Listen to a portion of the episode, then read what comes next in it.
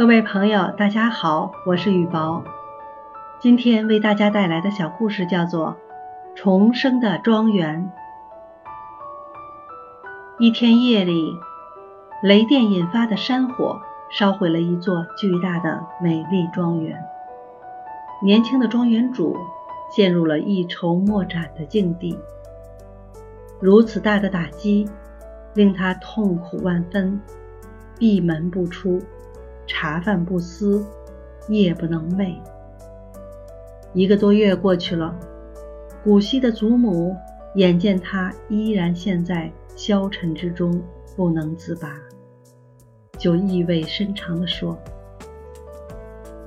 孩子，庄园变成废墟，并不可怕，可怕的是，你的眼睛失去了光泽。”一天一天老去，一双老去的眼睛，怎能看见希望呢？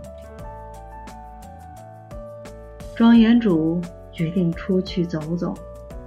他独自走出庄园，漫无目的的闲逛。在附近镇上的一个街角，他看到一家店铺前人头攒动。原来是家庭主妇们正在排队购买木炭。一块块躺在箱子里的木炭，让庄园主眼睛一亮。他急匆匆冲回家。接下来两个星期，他新雇了几名烧炭工，把庄园烧焦的树木加工成优质木炭，再送到集市上的木炭店里经销。